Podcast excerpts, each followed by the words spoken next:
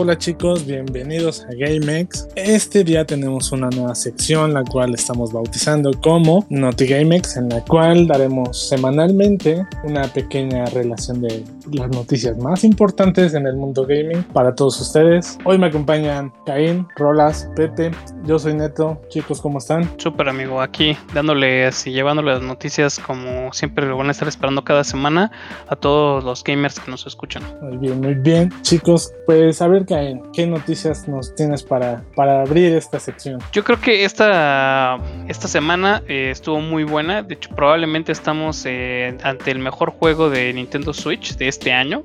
Digo, esa es la impresión que todo el mundo está teniendo en el momento. Estoy obviamente hablándoles de Metroid Dread, que salió este 8 de octubre. Es un juego que estaba esperando toda la comunidad de gamer, digo, que, que, es amante de Metroid y aquellos que apenas están iniciando o se iniciaron, porque pues no han jugado una, una, una consola, perdón, una, este, un juego de Metroid desde hace muchos años, ¿no? El último fue hace 19 con eh, Metroid Fusion, que digamos es el que le daba como continuidad a la historia.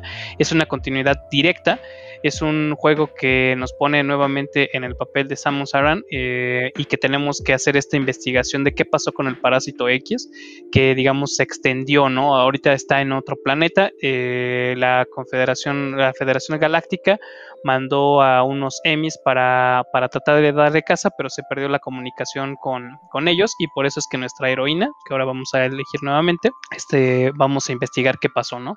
Y pues es un juego que realmente está prometiendo muchísimo, que ya creo que tiene muy buenas críticas y que nos está acercando justamente a lo que queremos, a un regreso como a los orígenes de lo que fue tal vez este Metroid, eh, como, especialmente como Super Metroid, que creo que sentó las bases de lo que fue la parte de Metroid de, 2D, ¿no? Porque como saben se separó entre el Metroid Prime, que fueron los tres juegos, que fueron prácticamente de, de 3D y el mundo de 2D, ¿no? Después de, Metroid Fusion.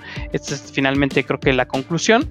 Eh, vamos a estar ante una historia que gráfica, bueno, que la historia es muy buena, gráficamente está muy bien y que incluye muchas otras cosas interesantes, ¿no?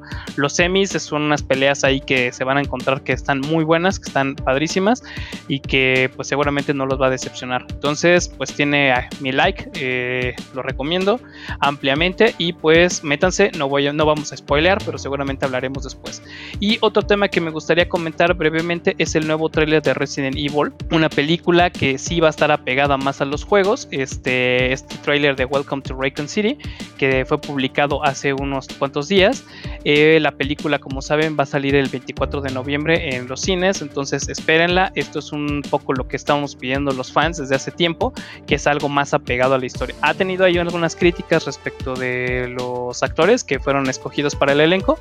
Digo, pues no, no, no todo está salvo. Cuando son películas de este tipo no se manejan grandes presupuestos como pudieran ser tal, tal vez alguna de superhéroes, pero me parece que el budget fue como de 40 millones de dólares. Sigue siendo bastante para un mexicano, pero pues este está bueno, ¿no? Entonces apóyenlo, no le tiren tanto hate porque pues todavía no lo hemos visto, ¿no? Y al final como fans siempre lo vamos a apoyar. Y eso es todo de mi lado, mi neto, regreso contigo. Muy bien amigos, y en otro orden de idea, yo quiero compartirles una noticia que yo creo que muchos ya saben o ya tienen presente y justo va relacionado con el tema de Metroid Dread. Es el lanzamiento de la consola Nintendo Switch OLED, la cual ya ha sido presentada, ya hay muchos reviews, hay muchos unboxing y en general las, em, las pruebas o los testers que le han hecho a esta consola de Nintendo ha sido muy favorable. ¿Qué cambia? Bueno, la nueva consola cuenta con una vibrante pantalla con tecnología OLED de 7 pulgadas y la cual ha sido mejorada en optimización de rendimiento en gama de colores y también cuenta con un almacenamiento interno de 64 GB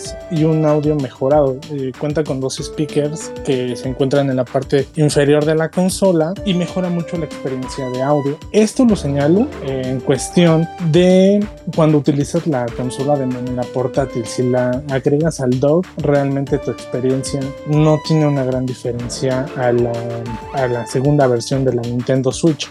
Pero una característica también favorable de esta, de esta nueva consola de Nintendo es que ya cuenta con un soporte ajustable y amplio que se encuentra en la parte trasera inferior de la consola, la cual permite un desplazamiento y una inclinación en varios ángulos para que el jugador que separa sus Joy-Cons pueda acomodarla de una manera bastante favorable que le brinde una nueva experiencia de, de juego. Otra cosa que también se ha integrado en esta consola o en el dock de la misma ha sido un puerto LAN que permite una conexión por cable. Esto para todas aquellas personas que quieren eh, tener una muy buena conexión a internet o, más estable y de lo cual carecía la versión anterior y que sin duda ha sido una manera revolucionaria por parte de Nintendo eh, en el lanzamiento de este nuevo modelo de su consola. Ahora bien, el precio actual de la consola en México es de 10 mil pesos. subscribe. Hay que estarle buscando un poquito porque la ya en algunos lugares está agotada e incluso la versión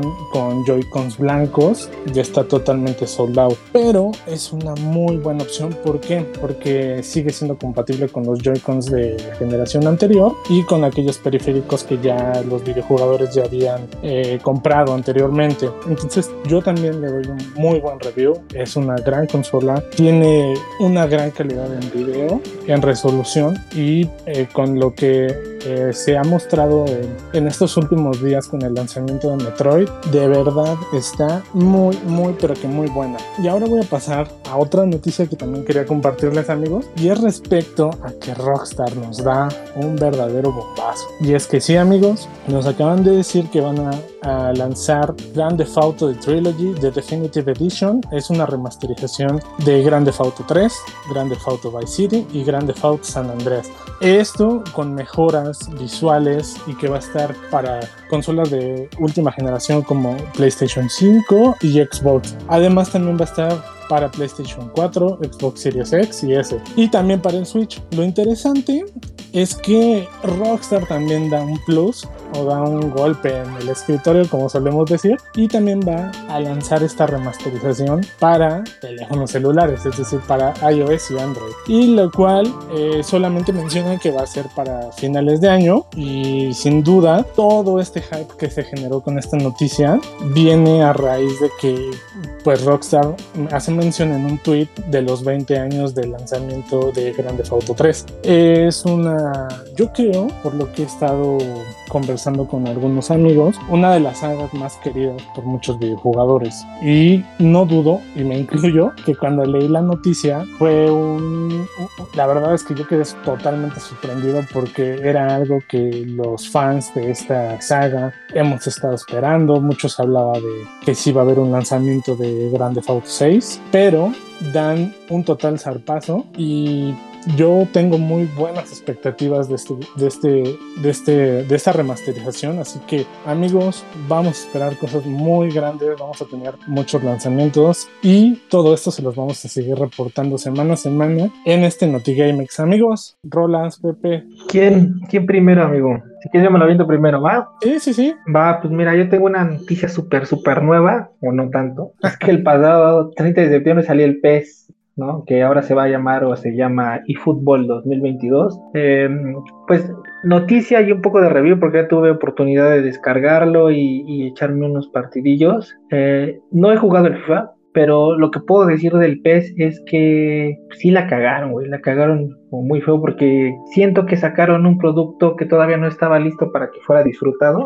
porque tiene muchos bugs y la experiencia que es lo que a mí realmente me atrae y me atrae todavía hasta la fecha de jugar PS es el realismo, ¿sabes? O sea, estas, estas como pequeñas cositas que tienen de cuando se barre un jugador, como que parece que te jala la camiseta y eso te desestabiliza. Creo que exageraron en más en eso y el juego cae como en una como en una continua frustración en, lo que el defensa hace cosas que no le pides o, a veces un, pase sencillo de unos dos metros no lo puedes dar bien o otros jugadores a la hora de cambiar el a la hora de cambiar el mando pues no cambia o cambia mal o a destiempo hay noticias de que ya pronto se van a subir actualizaciones y se va a mejorar, se va a mejorar la jugabilidad, tanto offline como, como en línea. Eh, tuve la experiencia también de, de poder jugar algún partido en línea y pues los emparejamientos tienen los errores de toda la vida que realmente no es el fuerte de PES. Y pues nada, digo, esperanzados como todos los fans de PES que, mejoren. Lastimosamente después de jugar este eFootball me fui a, me regresé a, a PES 2021 a echarme otros partidos para no quedarme tan enojado. Algo que sí vi positivo es que o sea, se ve que, el proyecto y el motor gráfico es mucho más potente y va a dar unos resultados mucho más agradables de lo que hay en el PES 2021. Pero vuelvo a lo mismo, se ve que sacaron un producto demasiado pronto, que todavía no estaba listo, porque las animaciones se ven bien, pero hay detalles como como que sí te sacan de onda, ¿no? O sea, hay algunos rostros que sí se ven como medio raros, hay, hay texturas que no están bien definidas o, o que te hacen recordar al, a mí por lo menos a un juego de Play de Play 3 y pues ya no estamos en esa altura. Digo, creo que para los de fútbol, o por lo menos para mí, lo que más me importa es la jugabilidad y por eso me gusta el P. Y pues nada, esperanzado en que saquen una nueva actualización, porque creo que lo mejor que tiene y la mejor idea que, que le sacaron, o, el mejor, la mejor idea que incorporaron a este concepto de eFootball es que es gratis, ¿no? y como gratis, quiero que sea un buen juego, para que tenga las 3B. ¿Mandé? Actualizaciones que van a llegar en noviembre. Pues ya no falta tanto. A ver si, si llegan con, si llegan el día de los de los santos difuntos o, se queda muerto con esas actualizaciones. Exactamente. ¿No? Pues esperemos que tenga las 3B de bueno, bonito y barato y, y pues jueguen, jueguen chavos. es todo por mi parte, Joaquín. Hasta aquí mi reporte desde las tormentosas este, tierras tóxicas. Muy bien. Rola. Pues yo, yo les voy a platicar del otro caso, de la otra cara de la moneda, que como dice Pepe es pues, el FIFA, ¿no? O sea, el FIFA aquí, eh, basándonos en el nuevo FIFA, que, pues ya también yo sí tengo pues ya el, juego, la verdad que sí soy fan pues sobre todo del, tema Ultimate Team. Y pues sí, también, también se nota una, una disminución de calidad en, en, los juegos últimamente.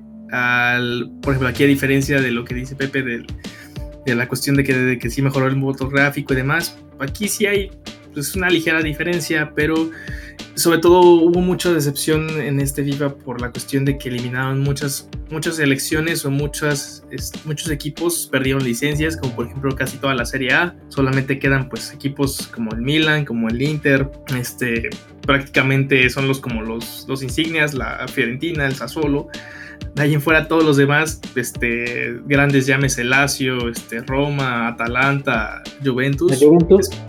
perdieron sus licencias. Entonces al final uh, eso pues sí pega como mucho, ¿no? El, hecho de que eh, lo, que lo que se veía del, digamos, la gran diferencia siempre ha sido entre FIFA y PES, las licencias, ¿no? O sea, las licencias siempre ha sido del FIFA las tiene y pues por eso la gente juega, ¿no? La gente que le gusta más pues esa parte. Y además también otra, otra cuestión que hizo FIFA pues fue que muchas se nota el cambio, o sea, no se notan cambios sustanciales en, los en, los modos de juego, a excepción de los modos de juego en multijugador. O sea, se, se, basaron mucho lo que es el Ultimate Team, por ejemplo, que yo juego mucho a mí, la verdad esa parte sí me gustó, pero, pero al final no es, no, no es, no, considero que sea un cambio sustancial como para que digas, te vamos a, a dar un juego nuevo, ¿no? Y por ejemplo, también otra de las cosas que, que sí vi que, que sí pues están haciendo FIFA. Bueno, en este no, pero lo van a hacer en un futuro. Ya, ya EA ya anunció que este que pues van a seguir el mismo camino de, de PES, ¿no? Y van a tratar de, hacer que el juego se haga como pues, a lo mejor si no gratis, pero que, que, ya pierda como esa esencia, empezando desde el nombre, ¿no? Ya no se va a llamar FIFA, ya se va a llamar pues de otra forma y pues van a querer como que con esto, bueno, ellos comentan que, que así va a seguir con, las, con los 700 equipos que tiene, los 100 estadios, las 30 ligas que tienen, pero pues eh, no sé, eso me da como mala espina, siento que, que, van a llegar por un lado en el que quieren hacerlo un, un, juego pay to win, que al final también otra de las quejas que tenían de Ultimate Team era eso, ¿no? Que que ya tenían una... Para, más o menos el 18% de los jugadores de FIFA son menores de edad. Y esa parte eh, pues no estaba tan bien porque en esos modos de juego a veces tienes que comprar cosas con dinero real, ¿no? Entonces es, lo que FIFA pues, bueno, EA quiere como evitar que los niños pues tengan acceso a este tipo de cosas, ¿no? Entonces creo que eso, es este, pues lo malo que, que, se tiene aquí con FIFA. Digo, no es un mal juego, es un juego pues considero decente, pero sí ya está perdiendo pues mucho de ese toque, ¿no?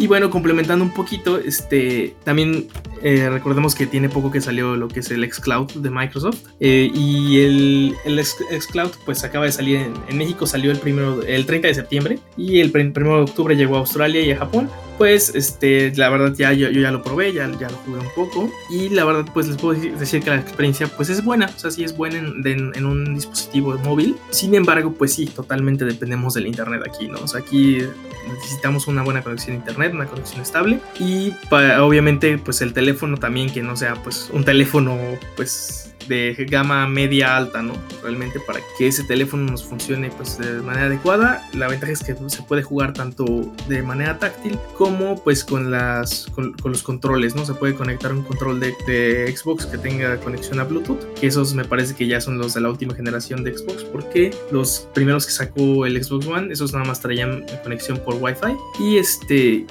basados en esto ya se puede jugar con pues muchos títulos. Este, yo jugué algunos como Halo Wars 2 llegué a jugar este Hades, este, jugué un poquito de Halo Master Chief Collection y la verdad se siente pues fluido, ¿no? Se siente fluido, eh, digo, esto con pruebas en casa con una conexión más o menos como de 40 megas, más o menos 40, 50 megas y pues va perfecto, ¿no? O sea, obviamente pues dependemos mucho de esto, pero sí considero que es un producto que Microsoft le puede sacar mucho jugo en el futuro. En el futuro ellos pueden sacar mucho jugo de esta, de, de esta retrocompatibilidad de los juegos, de esta parte de que puedes jugar desde cualquier lado inclusive pues continuar tu partida desde la consola trasladarla a los dispositivos móviles sin problemas. Entonces, pues creo que mm, aquí ya estamos viendo un despegue de, Microsoft hacia las otras compañías que sí se van ya por diferentes lados. Entonces, pues creo que hasta aquí es eh, mi reporte, es lo más eh, relevante que encontré pues de la semana de relativo a videojuegos. Bueno amigos, como bien se los hemos dicho al inicio de esta cápsula, es una nueva sección que estamos lanzando por parte del equipo de GameX y semana tras semana les estaremos compartiendo nuestras impresiones acerca de lanzamientos, eh, alguna actualización de las consolas o las noticias más relevantes en este mundo que tanto nos interesa que es el de los videojuegos.